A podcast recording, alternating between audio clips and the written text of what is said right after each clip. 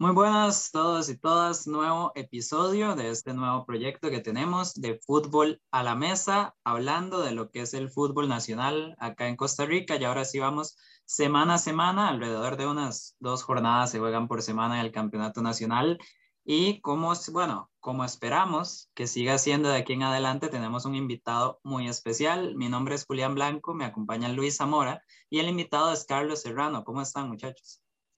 Hola Julián, hola Carlos, hola a todos y a todas que lo están escuchando. Eh, yo creo que la gente ya me conoce un poquitito más a mí, por lo menos la que escucha el podcast, entonces vamos a dejar que se presente Carlos. ¿Cómo estás, Carlos? Hola, hola, un saludo para todos en Fútbol a la Mesa, Luis, Julián, y, para todos eh, los que escuchan el podcast, un abrazo y un gusto estar con ustedes en esta cordial invitación que me hicieron. La verdad que muy contento, muy agradecido y desearles el mejor de los éxitos en este proyecto. Me da un gusto también ser uno de los primeros invitados y bueno, a lo que vinimos también. Y a lo que vinimos es hablar, como digo, de las últimas dos jornadas del Campeonato Nacional, que son las dos jornadas siguientes a la primera vuelta del campeonato. Después de la primera vuelta teníamos a Sporting y Guadalupe como primeros lugares, que, a ver, por un lado sorprende, por otro lado viene pasando los últimos torneos. Lo, que hay que ver es si se mantienen en esa segunda vuelta y, y no se van cayendo de a poco. Después venía la liga y de cuarto lugar Cartago. Saprissa viene teniendo un torneo flojo, Heredia también, pero bueno, más o menos es el contexto con el que llegamos a la jornada 12. Repaso de una vez rápido los resultados y luego hacemos énfasis en dos partidos que son los que consideramos más importantes. Sports. Sports. Grecia le ganó a Pérez Celedón, que Grecia ha vuelto bien después de, del parón de selecciones. Herediano le ganó a Jicaral 3 a 0 de visita, que también ha vuelto muy bien. Santos empató con San Carlos 1 a 1. La Liga empató 1 a 1 con Sporting. Saprissa empató 2 a 2 con Guanacasteca. Y Cartaginés goleó 4 a 1 a Guadalupe. Justo el énfasis lo vamos a poner en la Liga y Sporting y en Cartaginés Guadalupe, que como dije al principio son los cuatro equipos que estaban en posiciones de clasificación una vez terminada la primera vuelta. Como suele ser aquí ya costumbre, empecemos con ese La Liga y Sporting 1 a 1 en el Morera Soto, gol de Celso Borges al 42, que, a ver, anotando el gol, se golpeó la cabeza y tuvo que salir ahí como de emergencia, que le hicieran pruebas, al final todo bien por dicha.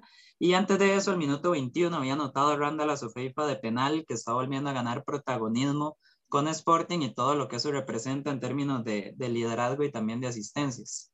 Sí, bueno, primero eh, comentar lo de Liga Deportiva La Valencia. Vamos a ver, em, es un equipo al que hay que exigirle muchísimo más eh, porque está plagado de muchas figuras importantes. Es una selección centroamericana, eh, incluyendo aquí a dos jugadores, uno de Honduras y otro de Panamá, lo de Freddy Góndola y lo de Alex López. Por lo tanto, hay que interpretar que el momento de la Alajuelense como local no es el mejor. Eh, uno de seis puntos en los últimos dos partidos creo que no refleja lo que debería ser Liga Deportiva Alajuelense, que es un equipo muy inconstante y que no se le puede eh, permitir o dejar pasar esa poca regularidad en un torneo que efectivamente sí es muy, muy, muy inconstante, pero hay equipos a los que se les tiene que exigir más y, y la liga es uno de ellos. Y lo de Sporting están manejando puntos muy importantes dentro de la cancha. Y bueno, ya lo destacaba Julián, que lo de Randall Sofeifa es un aporte muy grande, es un aporte mayúsculo el que tiene dentro de la cancha, eh, liderando esa media, eh, llevando los hilos del partido, creándole un equilibrio real a los volantes del Sporting, a los defensas también y, a los delanteros. Y por supuesto que el trabajo de don José Yacone, ¿verdad? Que le fue a complicar la vida a Albert Rudé y le termina sacando provecho porque sacar un punto para Sporting de, del Morera Soto es sacar oro, ¿no? Y también la manera en la que saca el punto, Carlos Julián, porque, bueno, termina siendo figura Moreira en algunas ocasiones. Sporting, de hecho, si no me equivoco, Luis Flores termina pegando una en el poste al final del partido contra la liga. Eso significa que, además de lo conocido con los equipos de Yacone, que son bastante replegados, que les gusta jugar a la defensiva, que son muy ordenados, eh, también van al ataque y también hacen sufrir a un equipo como la liga en casa, que ya veníamos dando un contexto de la liga y cómo sus fichajes tampoco vienen siendo la gran cosa en el torneo, han quedado de ver. Y bueno, este, creo que no hay muchísimo más por destacar en el partido, más que sí, ese, ese día de vuelta que hubo, tal vez la liga buscando el partido más teniendo más la posesión y Sporting aprovechando a la contra, sabiendo defenderse muy bien y por ahí, bueno, se terminan llevando un punto del Alejandro Morera Soto para, hasta ese entonces, seguir a la cima del campeonato. Ya después, bueno, viene lo que pasó en la jornada siguiente, pero eso es tema para repasarlo después, Julián. Sí, exactamente. De hecho, eh, para ir cerrando, bueno, no sé si ya después habrá algo más que decir, pero a ver, es que Sporting encuentra la ventaja de 1 a 0 con ese penal. Eh, otro error de la defensa de la liga, que tiene errores muy puntuales. También siento que es algo llamativo. No es que jueguen mal, pero sí tienen errores de peso y impuntuales, que casi que uno por partido por lo mínimo. Y al final eso termina pesando mucho. Y un equipo de Yacone ya sabemos que agarra ventaja y hace un bloque pues muy sólido después en defensa y le gusta aguantar esa ventaja y a la liga le costó muchísimo pues empezar a sacar a sacar ventajas, que ese es otro punto. La liga tiene muchos jugadores, tiene estos fichajes, este talento y demás, pero le está costando concretar en ciertos partidos y sobre todo en casa, como está diciendo Carlos. Entonces, por ahí, pues bueno, el empate uno a uno y, claro, le sabe muchísimo mejor a Sporting de lo que le sabe a la liga porque mantiene la posición, porque lo saca de visita y, porque, bueno, básicamente es un golpe sobre la mesa de, este equipo de que está para pelear a los equipos grandes. Acá hay un detalle eh, eh, que es muy importante mm, destacar, eh, lo de lo de Giancarlo González. Creo que en el partido contra Santos el error es muy puntual y termina en gol de Jabonist. Y ahora el error que le marcó también la pena máxima para Sporting. ¿Y por qué hay que destacar esto? Y porque es un punto en el que hay que meter el, el bisturí porque Giancarlo González es uno de los futbolistas que trae a Agustín Lleida, que trae Liga Deportiva La Juelense, para que realmente se sienta un peso distinto dentro de la cancha, para que sea uno de esos jugadores que marque la diferencia. A La Juelense se ha caracterizado por eso en los últimos años, o por lo menos en los últimos meses, con esta gestión de, de Agustín Lleida, y a como un joven falla y lo envías al banquillo o lo envías a la grada, al de experiencia también hay que exigirle. Y en este caso, a Giancarlo González, eh, en Alajuelense no se le puede perdonar todo y hay que empezar a, exigir desde el cuerpo técnico eh, respuestas por parte de un jugador que está llamado a realmente marcar la pauta dentro de la cancha. Sí, nada más para, para concretar un poquito más la idea y que ya Julián pase al siguiente partido.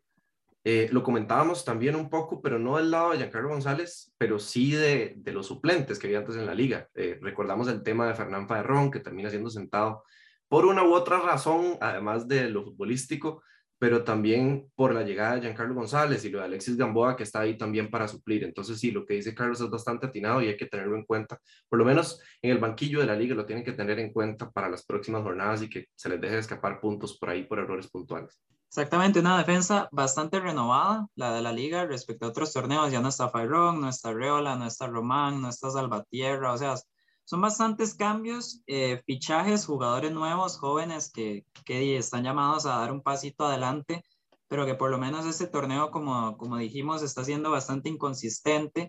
Lo de la liga, a pesar de que de los equipos tradicionales, pues es el que se ha mantenido más tiempo eh, y más consistentemente, de hecho, ahí arriba en la tabla.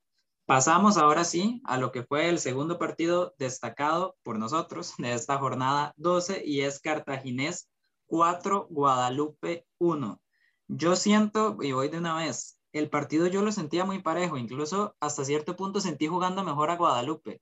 El problema es que Fabricio Ramírez hace un par de barridas tontas, la verdad, innecesarias, se saca una doble amarilla y termina expulsado apenas al minuto 40 y después de esa expulsión, pues Cartago dice, da, se da una fiesta, anota tres goles más y se lo termina llevando 4 a 1. Sí, acá hay que destacar, pues obviamente que la idea de Walter Centeno sigue siendo muy eficaz, eh, por lo menos cuando realmente el equipo quiere hacerlo, cuando el equipo logra tener la dinámica, la intensidad que pide Walter Centeno desde el banquillo, pero cuando eso a los futbolistas se, les olvida y se pierden en el partido, pasan situaciones como las de Fabricio Ramírez, que es una jugada muy inoportuna. Era la segunda que cometía y la segunda amarilla y por ende tuvo que salir expulsado. Eso a Guadalupe le costó muchísimo en el partido y, y el equipo de Cartaginés eh, aprovechó algo que es muy importante y que marca realmente también eh, una diferencia en nuestro fútbol y a nivel general también en el fútbol mundial, que es la contundencia. Eh, Cartago fue un equipo contundente. Cartago tuvo la de Allen Guevara y fue gol tuvo una de Marcel y fue gol. eh, tuvo Daniel Chacón la oportunidad y fue gol. Entonces, fue un equipo que supo llevar el hilo del ataque y supo ser contundente. Y además, eh, que ya en la segunda parte, con los 10 futbolistas, Guadalupe eh, disminuyó por completo el rendimiento que estaba teniendo, porque el primer tiempo por algo concluye uno por uno, porque sí había sido muy parejo, a pesar de que Guadalupe tal vez no tuvo tantas acciones de gol, ¿verdad? Eso es un, eh, eso es un detalle muy importante porque no, no se convierte tal vez en una figura trascendental Kevin Briseño, pero aún así Guadalupe llevó una dinámica que es interesante y que a mi gusto le hace muy bien al campeonato nacional, al fútbol nacional, le hace muy bien equipos con una propuesta ofensiva, una propuesta que no tenga ningún tipo de temor, pero que aún así en el segundo tiempo sí me parece que tuvo que ser muchísimo más cauteloso Luis eh, Walter Centeno. Destacable de nuevo lo de Aaron Murillo, que sigue siendo punto altísimo en Guadalupe, que termina anotando el primer gol.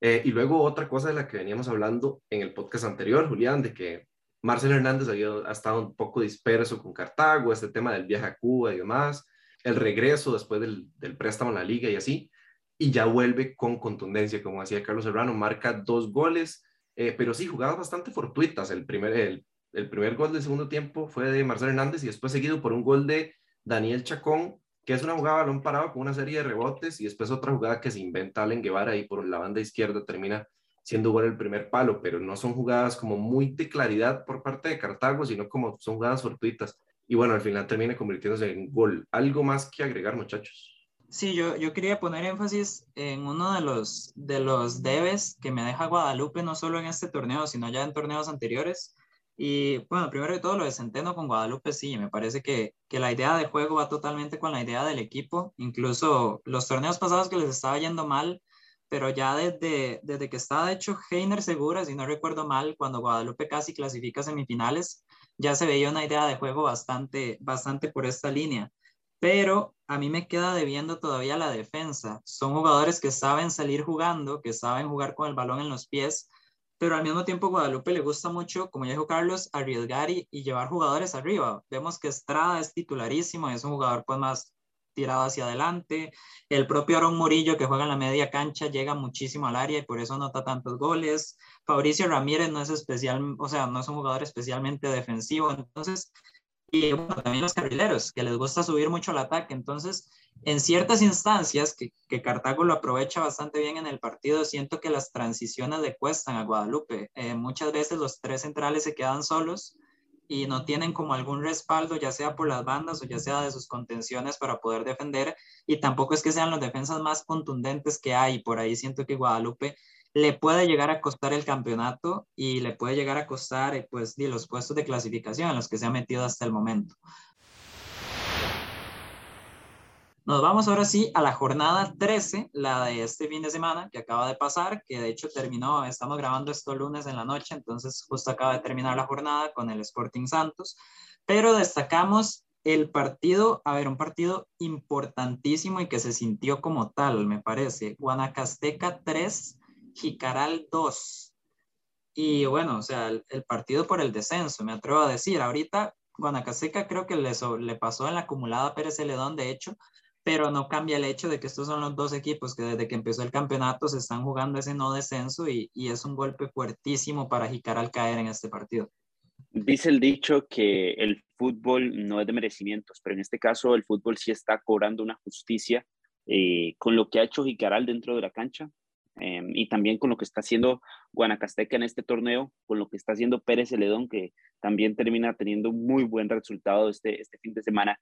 Y aquí es donde realmente entonces aplica la frase que estoy diciendo eh, de forma contraria, ¿no? Y el fútbol está siendo justo con el equipo que es último actualmente de la tabla acumulada, siendo justo con los dos equipos y cómo se están separando de, de Jicaral, porque hay que decir que ya una diferencia como la que está marcada actualmente eh, es difícil de superar. Claro, ha pasado de que equipos entran en una mala racha y que otro equipo, que es el último, entra en una muy buena racha. Le pasó a Uruguay de Coronado cuando descendió, entró una muy mala racha y terminó descendiendo. Y eso no quita que pueda suceder. Pero la realidad dice que Jicaral está siendo un equipo débil, un equipo que comete errores grotescos, o sea, errores que em, realmente sí pesan. Eh, lo que hace el guardameta Brian Morales es inconcebible, no debería suceder en la primera división, eh, que puede pasar, porque son errores humanos de cualquier portero, de cualquier jugador, pero que en este tipo de instancias es cuando más duelen. No es lo mismo eh, meter un autogol en una final a meter un autogol en un partido de fase regular. Para Jicaral, esto que sucedió es meter un, a, ver, una especie de autogol, porque al final no lo decretan autogol como tal, pero es, es una final para Jicaral, era, era una final jugar contra Guanacasteca y todos los partidos a partir de la jornada 14 de la próxima jornada que vengan para Jicaral son finales y así los, los anteriores también. Ha sido un equipo que ha tenido muy malas decisiones, ha sido un equipo que se le complicaron muchísimo las contrataciones, eh, que a pesar de que tuvieron a Mauricio Montero, le terminan diciendo adiós. Decisiones extrañas eh, en cancha, incluso nueve jugadores que no han ni siquiera tenido regularidad en primera división y están siendo titulares para salvar un equipo. Eh, eso es muchas veces muy complicado de alcanzar, muy complicado de, lograr y por ende yo creo que lo de Jicarales está sumando puntos para llegar el próximo torneo, el próximo semestre, a competir pero en la Liga de Ascenso. Así es, Carlos, y ya como veníamos eh, hablando, Julián y yo, son una serie sí, de, decisiones erróneas que arrastra Jicaral. Lo de Mauricio Montero, para Julián es, es un error sacarlo de, de, la dirección técnica de Jicaral. Y yo también comentaba el tema del dejar ir tantos jugadores. Hace un par de temporadas que estaba Kennedy Rocha y demás, y bueno, se, se dejaron ir y ahora lo está pagando muy caro Jicaral. Y bueno, concentrándonos un poquitito más en el partido, creo que se nota que Guanacasteca quiere ganar y lo que yo percibo es que Jicaral quiere no perder. Y al final se termina contraponiendo eso. Anthony Contreras anota de nuevo porque ya le había anotado esa prisa en la jornada anterior de penal. Y hay una especie de reacción que tiene Jicaral ahí al inicio del segundo tiempo, pero con el gol de Suander Zúñiga se apagan las llamas para Jicaral y bueno, ya después Jairo Arrieta anota el gol del descuento al 87. Pero sí, me parece que por merecimiento eh, Guanacasteca es el equipo que, que durante todo el torneo ha luchado por mantenerse ahí. Tiene buenos jugadores, creo que tiene un mejor proyecto que Jicaral. Y como mencionaba con Julián también, por lo menos para mí, es muchísimo más atractivo que esté Guanacasteca que Jicaral. Por el tema de la provincia, por el tema de la representación y por los buenos jugadores, las oportunidades que les está dando en, el campeonato nacional. Creo que ha, ha, servido para la selección y bueno, también para la provincia, que es muy bueno que haya una plataforma para que los jugadores de ahí se muestren y bueno, en Jicaral también está esta contraposición de si es de Punta Arenas, si no, si representa tanto la provincia. Eh, y en este caso, bueno, yendo a Punta Arenas en, en la Liga de Ascenso, parece ser que, bueno, al menos va a disputar, y eso es totalmente seguro, el ascenso a la primera. Entonces ahí podría haber un sustituto también, Julián. Sí, bueno, recordar que no hace tanto también Jicaral se jugaba puestos por clasificar, o sea, no era tan extraño, era Jicaral en un quinto, sexto lugar del campeonato, ahí metiéndole presión a Cartago, por ejemplo, para, para clasificar unas semifinales y di una serie de, yo siento que en, aquello, en aquel momento Jicaral hacía más puntos de lo que de lo que debía ser, al menos por estilo de juego, por, por cómo se le daban los partidos, pero bueno, al final el fútbol es de resultados y en aquel momento se le daban y ahorita ya no, ya, ya como dijo Luis, se le fueron jugadores importantes arriba, la defensa ya no responde, el bloque ya no responde como antes y bueno, ahorita está bastante abajo y la situación se ve bastante complicada y tenemos a Guanacasteca, que de hecho ya lo dijo Luis Fernando Fallas, me parece, que dijo que Guanacasteca, Liberia y, Punta Arenas son equipos que deben estar en primera división. Obviamente, de cada quien va a tener su opinión, pero, pero ojalá sí, ojalá todas las provincias puedan tener una representación. Y lo de Guanacaste, pues bueno, eh, bueno, lo de Guanacasteca más bien, que representa claramente a la provincia, pues ojalá se pueda mantener y pueda seguir desarrollando los jugadores y dejando jugadores de selección como el caso de Aguilera y Contreras, que si bien están a préstamo, pues bueno, es en este campeonato donde mejor se están desarrollando y, ya dieron un salto también a la selección nacional.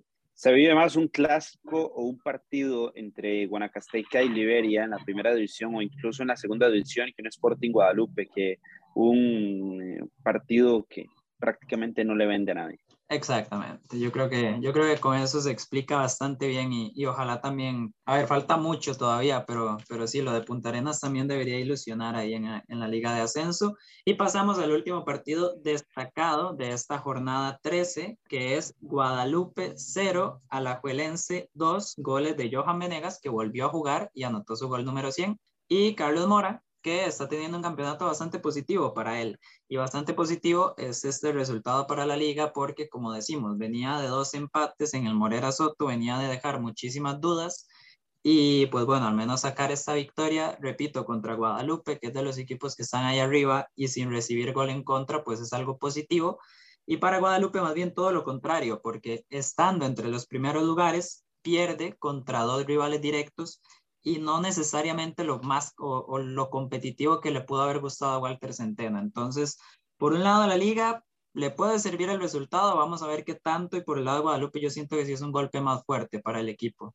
Fuertísimo, es el golpe para Guadalupe porque son dos partidos consecutivos contra rivales que si ellos quieren pelear por estar arriba, por estar en zona de clasificación, tienen que vencerlos a, a Cartaginés, a Liga Deportiva La Jolense, porque son los rivales con los que competiría por meterse en esas eh, ansiadas semifinales para cualquier equipo. Pero lo de Liga Deportiva La Jolense me parece que es uno de los partidos eh, más completos en el torneo, de lo que hemos visto en el campeonato, un partido donde Carlos Mora aparece como figura, donde vuelve a anotar Johan Venegas, que llega a su gol 100 y que no es un detalle menor, y que además em, está convirtiéndose en un pilar muy importante, pero que también tiene que poner a pensar a Albert Rude qué pasó con los otros delanteros, con Dorian Rodríguez y con Jürgens, en los partidos donde no estuvo Venegas, ¿verdad? Y esa competencia. Pero las transiciones fueron rápidas, fueron buenas para Liga Deportiva Alajuelense. Eh, es un equipo que me llamó la atención el detalle de jugar con Alex López, con Brian y con, y con Aarón en, ciertos tractos del partido. Creo que ese es un detalle que no puede pasar desapercibido. Eh, y lo de Aarón con Brian a mí me gusta mucho. Me parece que eso es uno de los principales eh, beneficios que tiene la Juelense en este partido y que puede seguir teniendo, porque ahí estarán estos dos jugadores y que constantemente están rindiendo. Aarón Suárez a la par de Brian Ruiz, Brian Ruiz a la par de Aarón Suárez, como lo quieran ver, hacen ver mejor, eh, hacen lucir mejor a la liga. Y justamente con Rudé, Aarón venía perdiendo protagonismo con respecto a la temporada anterior. Y bueno, ahora este partido nos da, nos da buenas pintas de que pueden hacer esos dos juntos ahí en media cancha. Comentar un par de cositas. Ha venido tomando regularidad José Miguel Cuero, por lo menos de cambio, que es algo que en los torneos anteriores se había perdido muchísimo. Era un jugador para partidos importantes, que entraba a cerrar un partido muy, muy trascendental para la liga y ahora como que sí está teniendo más, más espacio, más oportunidad de jugar y otra cosa que quería tocar es la defensa de Guadalupe en este partido, que se asocia con lo que mencionaba Julián antes, que si bien tiene muy buena salida de balón, quedan a deber bastante en la zona defensiva.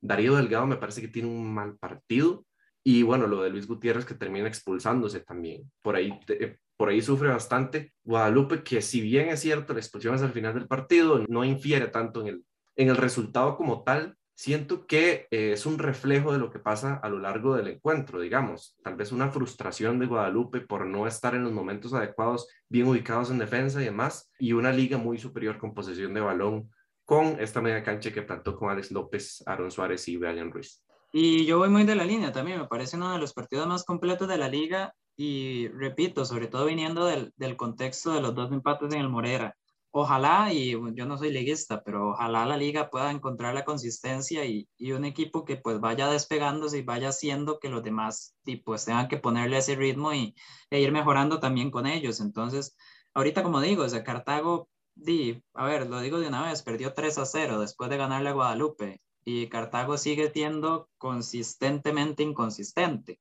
Y la liga, a ver, Heredia va subiendo, que es un punto que vamos a tocar ahorita, y, y Saprissa está muy abajo. Entonces, la liga tiene pinta de que es el equipo que se puede mantener ahí y ya lo viene haciendo en las fases regulares de los últimos campeonatos. Entonces, pues bueno, por lo menos que vaya encontrando su forma y, y, que vaya pues consolidando por fin un proyecto después de haber ganado la 30, que ese es otro punto. La liga ganó la 30 y después de ahí le costó pues consolidar un proyecto y como digo, han cambiado muchos jugadores, Jade ha hecho muchos cambios, pero, pero los resultados al final de cuentas no están llegando como tal. Ok, eh, se me olvidó repasar los resultados de la fecha. Como dije, Pérez Celedón le ganó 3 a 0 a Cartago, que Pérez se viene haciendo fuerte en casa, la verdad, a lo largo del torneo. San Carlos le ganó 4 a 1 a Saprissa, Herediano le ganó 3-1 a Grecia y para terminar, ahorita Sporting acaba de empatar 1 a 1 con Santos de Guapiles.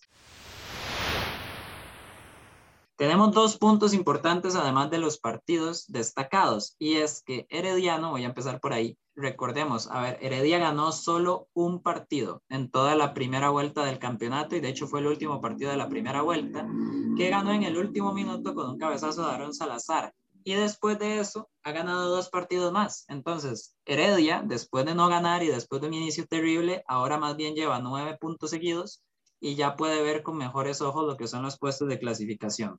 Eso es muy bueno. Lo del Herediano es el vigente campeón nacional y creo que a eso siempre hay que prestarle una eh, importancia diferente. No se le puede menospreciar al campeón, por algo fue campeón y por algo lo, lo hizo ganando un torneo donde también empezó mal, donde tuvo cambio de técnico y fue donde empezó el cambio de, del Herediano. Entonces creo que sí hay que destacarlo y hay que meterlo siempre como uno de los principales favoritos y que estará ahí metido. Ha ganado partidos importantes, eh, como quiera que los hayan ganado, sobre la hora o, contundentemente, pero el partido contra Jicaral lo ganan muy bien, el partido contra Grecia también lo ganan bien y eso habla de, de los cambios que realmente están existiendo en el equipo herediano. Y semana de seis goles para Heredia también, que le mete tres a Jicaral y ahora termina en el último partido metiendo tres de nuevo. un punto que creo que es la razón de la que Heredia termina levantando un poquito es que Jafet Soto es un técnico que conoce bien la institución y que sabe hacer camerino y que eso le viene muy, muy bien a un equipo para levantar la moral,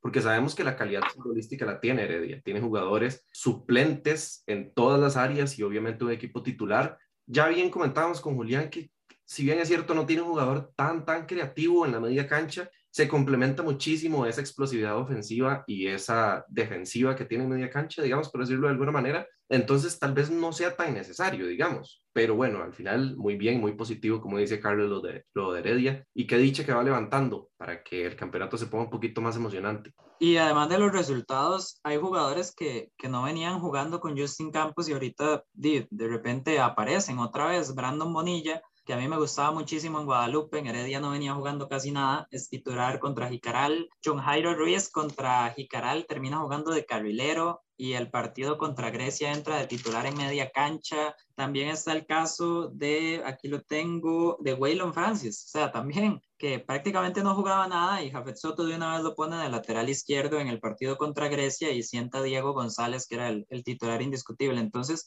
son pequeños cambios, pero son cambios que de una u otra forma por lo menos ya, ya van poniendo a Heredia a caminar, a, a subir puestos y en un campeonato donde todos los equipos pues ganan un partido y pierden el otro, de repente ganar tres seguidos te manda del último lugar a, a tener chances de clasificación y eso Heredia es algo de lo que se beneficia muchísimo, como dijo Carlos, el campeonato pasado ya lo hizo y hay que ver cómo se mantiene, pero sin duda yo creo que ya se están acomodando las cosas y lo que uno esperaría. Ahora sí, nada más para pasar con el segundo punto, esa prisa, que es la, la, dinámica totalmente contraria a la que tiene Herediano, y es que esa prisa no gana un partido después del parón de selecciones. Esta semana empata contra Guanacasteca en el último minuto, de hecho empata 2 a 2 y después pierde de visitante 4 a 1 contra San Carlos. Iba perdiendo 2 a 0, expulsaron a Ricardo Blanco y le hicieron dos goles más, por ahí un gol de Aubrey David también, pero lo de esa prisa, di, a ver, ya se fue Iñaki Alonso, pero no se sabe si será tal vez la solución del equipo.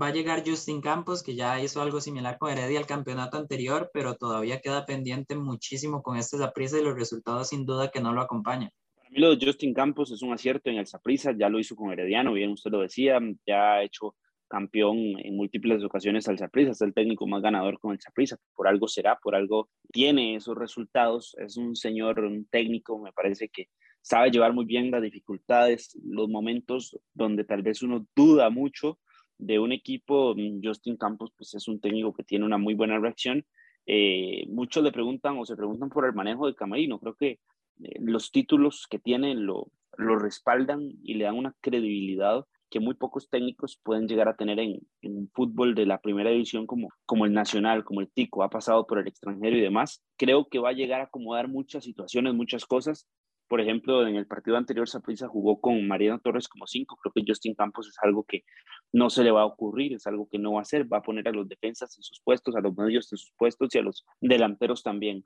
El discurso tendrá que calar fuerte dentro del camerino del Saprissa y a calar fuerte no es solo de que realmente le llegue a los futbolistas, sino que eso empiece a causar, eh, a tener eh, ciertas consecuencias ya dentro de lo grupal y que se reflejen en resultados positivos para para el Saprissa, pero hay muchos, muchos errores en años anteriores que hoy se pagan en el Saprissa. Muchos de esos errores tienen bastante que ver con los fichajes, con los jugadores que hoy están vistiendo la camiseta morada. Y no solo eso, sino también las personas que están a cargo de, de la dirección, de la asistencia técnica, de la preparación, etcétera. Y bueno, un rezago en ciertas cosas, ¿verdad? Vemos a la liga eh, con el CAR y demás, que ha tenido un crecimiento bastante importante en su fútbol. Si bien es cierto, no tanto en la parte de títulos, pero los resultados en primeras fases y demás respaldan que la liga es bastante constante y bueno, eso es algo que se ha dejado pasar mucho. Y ahora Justin sí, como dice Carlos, le va a tocar entrar a un camerino que siento, no está muy dividido porque la verdad no lo siento así,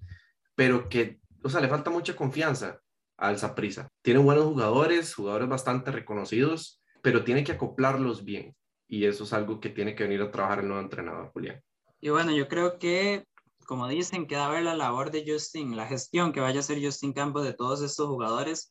Equipo hay, ya Saprissa ha ganado títulos, ha llegado a finales con estos jugadores, pero tampoco es, tampoco es una sorpresa que, o bueno, no una sorpresa, pero tampoco es algo nuevo que le vengan costando las fases regulares. Sabemos que Saprissa ya después en semifinales se encarga de ganarle a la liga y, y, meterse en la final, pero, pero bueno, por momentos le está costando nuevamente y hay que ver cómo llega el trabajo con Justin Campos, que es el dirigente técnico campeón nacional también. Entonces, yo creo que con esto cerramos ahora sí el repaso y nada más para cerrar una categoría aquí ya un poquito más interesante, sobre todo teniendo en cuenta que son dos partidos, dos jornadas de por medio, y es el jugador de la semana. Voy a empezar con Luis. A ver, ¿a quién tenemos de jugador de la semana?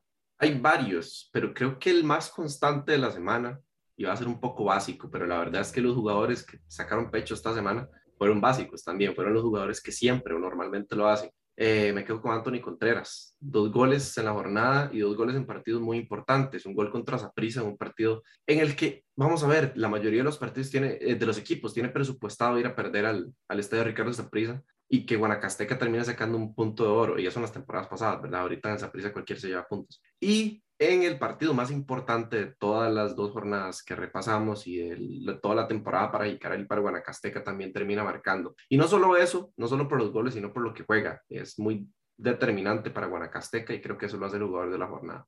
Yo me quedo con Randall Sofeifa. Estaba pensando mucho en Anthony Contreras, me parece que es destacado también, por supuesto, pero lo de Randall Sofeifa para mí es el jugador de la semana. Seguimos viendo un jugador que nos demuestra que la edad no es un límite actualmente en la primera división y que está siendo muy regular. Hoy da asistencia, este lunes dio asistencia contra, contra Santos, una muy buena asistencia, por cierto, y también eh, termina anotando contra la Jolense, un estadio donde le gritaron de todo y el futbolista reaccionó levantándose la camisa y demostrando que físicamente eh, está muy bien. Para mí es el jugador de la semana, Randall Azofeifa, con su jerarquía y con su elegancia a la hora de estar dentro de la cancha. Y para cerrar con esto, yo quiero destacar a alguien de Herediano, y es que Heredia no es que tenga una figura así que resalte muchísimo, tal vez Ortiz con doblete, McDonald anotó y demás, pero yo me quiero quedar, y ya lo mencioné, de hecho, me voy a quedar con John Jairo Ruiz por la, la versatilidad que le da Jafet Soto, como lo menciono, entró de cambio contra Jicaral en el segundo tiempo, entró, jugó de carrilero, jugó por la banda, cumple varios roles, anotó un golazo también y después en el segundo partido juega a la par de Yeltsin Tejeda, juega alrededor de 60 minutos, luego lo cambian por Orlando Galo, pero sí lo quiero resaltar por lo mismo. Es un jugador que ya con Justin Campos empezó a probar diferentes posiciones. Ahorita Jafet Soto también le está dando confianza por ese lado y, y, al menos ha marcado diferencias de una u otra forma, pero ha marcado diferencias con Herediano en estos dos partidos de la semana y, y en este Heredia que empieza a levantar de poquitos. Entonces, yo creo que ahí tenemos tres jugadores de la semana, a ver con cuál se quedan ustedes o si tienen uno diferente que nos lo mencionen. Y ahora, pues bueno, ya que tenemos un invitado especial aquí en, en el EBZ y un invitado, pues queremos hacer una dinámica y es que le vamos a hacer una trivia por ahí Luis tiene las preguntillas, vamos a hacer una trivia, vamos a ver qué tal le va a Carlos Serrano en comparación con los futuros invitados de fútbol a la mesa, pero vamos de una vez ya para cerrar el podcast con esta dinámica un poquito más, más para, para divertirse y le doy la palabra a Luis, que es el que tiene las preguntas. Así es, Julián, se nos hizo un poquitito más largo el podcast de lo que esperábamos. Hay una disculpa para Carlos y para la gente que nos escucha. Y antes de eso, voy a tomarme la libertad de repasar por lo menos los cambios importantes en la tabla de posiciones. La liga sigue líder, primero 23 puntos, segundo Sporting con 22, 21 para Cartago, tercero Guadalupe, cuarto 20. Después, eh, San Carlos se mantiene por ahí, Pérez de León sube, Grecia, que lastimosamente el fútbol sigue siendo injusto con mi Grecia, eh, se mantiene séptimo, Herediano asciende a la octava posición, Saprisa noveno, muy mal, Guanacasteca décimo, que eso le sirve bastante en la lucha con el nuevo descenso. Onceavo Santos, que viene un poquito levantando, y después Icaral. Y ahora sigamos con la trivia. Le explico, Carlos, le vamos a hacer 10 preguntas. Las 10 preguntas valen un punto, o sea, va a sumar un punto con cada respuesta correcta. Y hay una pregunta que tiene un bonus. O sea, si acierta esa pregunta con el bonus, va a tener 11 puntos. Al final, la idea que tenemos es que las personas, bueno, obviamente la persona que tenga más puntos con la trivia va a ser la ganadora de la temporada. Y bueno, ahí vamos a ver qué dinámico, qué premio lanzamos, pero ese es el sentido. ¿Está listo, Carlos? Listo. Ok, vamos con la primera pregunta. ¿Quién es el actual máximo asistente del campeonato? El máximo asistente, Ronaldo Araya. Sí es, correcto, acierto. Vamos con la segunda. ¿Entre cuáles equipos se jugaba el primer clásico del fútbol nacional? En la historia. Todo en la historia, sí el primer clásico nacional, bueno, primero el clásico nacional como tal siempre ha sido la, la prisa la Jolense por historia. Ok. Pero, el, pero, pero vamos a ver, porque ese es el clásico hoy en día, pero si me pregunta del primero, tendría que decir que es eh, la Libertad contra Sagrada o Barrio México, no lo tengo claro, porque es Sagrada. Eh, bueno, según la investigación que hicimos, Herediano, la Libertad. Por ahí era, okay los primeros equipos con títulos y demás. Entonces, yo creo que fue por ese contraste, los dos primeros con títulos y así. Entonces, bueno, Herediano y Clubes por la Libertad, pero la verdad, ahí un poco de opinión, pensaba que no iba a acertar en Clubes por la Libertad. Entonces, una sorpresa grata por ahí. Tercera pregunta. ¿Cuál provincia tiene más títulos en la historia del campeonato nacional sumando sus equipos? San José. La Libertad, Uruguay, la U. Exacto. Orión, la, eh, Brujas, Pérez de Ledón, etc. Bueno, vamos con la cuarta, bastante bien, lleva dos de tres. Cuarta pregunta, ¿quién fue el primer tricampeón del campeonato nacional? El primer tricampeón del campeonato nacional, uff, esa lo leí en, eh, en el libro que tengo de una foto, fue Herediano, si no me equivoco. Sí es, entre 1930 y 1933, de hecho, gana un tetracampeonato, gana cuatro consecutivos y bueno, ahí está obviamente el primer tricampeón. Pregunta 5. Y esta tiene un poco de trampa porque en la CL tenía, usaba otro nombre. ¿Qué dorsal usaba Douglas Equeira? El famoso no se pueden burlar en el Saprisa. ¿En el Saprisa? En el Saprisa. El 30. Correcto, muy bien. 4 de 5, Carlos, bastante bien. Todavía puede hacer las 10 y contesta bien la del bonus. Ojito ahí. Pregunta número 6. ¿Quién es el actual décimo lugar en la tabla acumulada? En la tabla acumulada, Guanacasteca error, el actual décimo lugar es Guadalupe. Y sorpresa, la verdad, a mí me parecía también que estaba entre Guanacasteca por ahí, pero este, con 41 puntos Guadalupe. Es el... ¿Y Guanacasteca es? Déjeme chequearlo, aquí tengo la tabla acumulada. Guanacasteca en este momento es onceavo, con un punto de diferencia, sí, ahí está. Ah, es que Pérez, es que Pérez ganó, sí, sí, sí. Ahí es, ese es el punto. Bueno, vamos bastante bien, igual, Carlos. Para ser, para ser el debutante creo que va bastante bien. Yo pensaba que las preguntas estaban difíciles, pero vamos a ver, tenemos un hombre que conoce aquí, Julián. Pregunta 7. Y esta es la pregunta con bonus. ¿Quién es el, el actual goleador del torneo nacional? Y el bonus es cuántos goles lleva. El actual goleador del campeonato nacional es Anthony Contreras y tiene seis goles. Muy bien, con bonus y todo. Ahí tenemos seis de siete contando el bonus. Y vamos con la pregunta 8. En la apertura 2017, Pérez de Ledón fue campeón por primera vez. ¿Ante quién se proclamó campeón? Herediano. Así es, vuelta como líder de Herediano. Y bueno. La pregunta no me gusta a mí. termina perdiendo milagrosamente o, bastante extraño que termine perdiendo ese campeonato Heredia porque es líder y demás. Sí. Pregunta nueve. Carlos, ¿cuál es el equipo más subcampeón en la historia del fútbol nacional? El club más subcampeón de la historia del fútbol nacional es la Liga Deportiva La Jolense. Así es, correcto. ¿Se atreve a decir un número? Yo lo, tengo, lo tenía claro porque también me gusta mucho leer, mucho estudiar esto. Y si no me falla, son 22 veces que ha sido subcampeón. Le anduvo cerca. Probablemente, no sé de cuándo sea el libro, pero si el libro hubiera estado lo más actualizado posible, probablemente 26 son. Sí, sí, sí. Y Herediano es el Chile. 23. Ah, ok. Ahí está. Julián, para que le duela también. Por dicha no era bonus, sí, pegué la respuesta. Así es, así es. Y la última, la pregunta 10. Pregunta 10, ¿en qué año fue campeón Liberia? 2009. Correcto, perfecto. Julián, no esperaba yo un derroche de conocimientos así tan 9, 9 de 10, sí, bastante bien aquí. Tenemos, por ahí nosotros estábamos diciendo como no, no, esta pregunta está muy complicada o, cosas del estilo, pero bueno, ya veo que, que, mejor no medirnos con los invitados, mejor tirar todas las preguntas de una vez. Así es. Pero bueno, hay que estudiar. Hay que estudiar exactamente, es, parte de, del trabajo, ¿no? Es parte de, de por qué está invitado al programa, por qué también es conocido, porque aparece en televisión nacional. Y bueno, yo creo que con esto cerramos lo que es fútbol a la mesa, el primer episodio, bueno, el segundo, pero el primero fue un episodio piloto repasando más que todo la primera vuelta. Y ahora sí, estamos de lleno con el semana a semana. Y de nuevo, muchísimas gracias a quienes nos escuchan, muchísimas gracias a Luis, que ya nos acompaña aquí siempre, muchísimas gracias a Carlos Serrano por ser el primer invitado de Fútbol a la Mesa. De nuevo, 9 de 10 positivas, bastante alto. Luego vamos a ir haciendo la tablita con los invitados a ver cómo, cómo va al final del campeonato. Pero bueno, de nuevo, muchísimas gracias. Recuerden seguirnos en nuestras redes sociales, LBZ Sports. También tenemos podcast de ya sea de la Champions, tenemos de básquetbol, de fútbol americano, de vez en cuando sale tenis también, entonces por ahí estén bastante atentos. Muchísimas gracias una vez más y nos vemos hasta la próxima.